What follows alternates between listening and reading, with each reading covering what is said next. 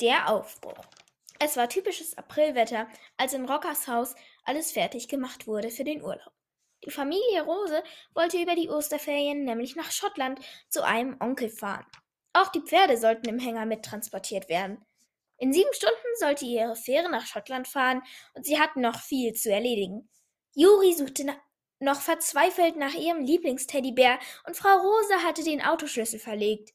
Der gemietete Hänger stand zwar vor der Tür, Herr Rose aber hatte Probleme damit, den Hänger ans Auto zu montieren. Nachdem Adam einige Male laut geflucht hatte, war ein Nachbar gekommen und hatte seine Hilfe angeboten. Puh, endlich geschafft, meinte Adam Rose zu Herrn Schellinger, dem Nachbarn aus dem Haus Nummer 21, und verabschiedete sich damit von ihm. Kurz darauf startete er den Motor und Familie Rose fuhr mitsamt den Pferden und Ruka auf in ein großes Abenteuer.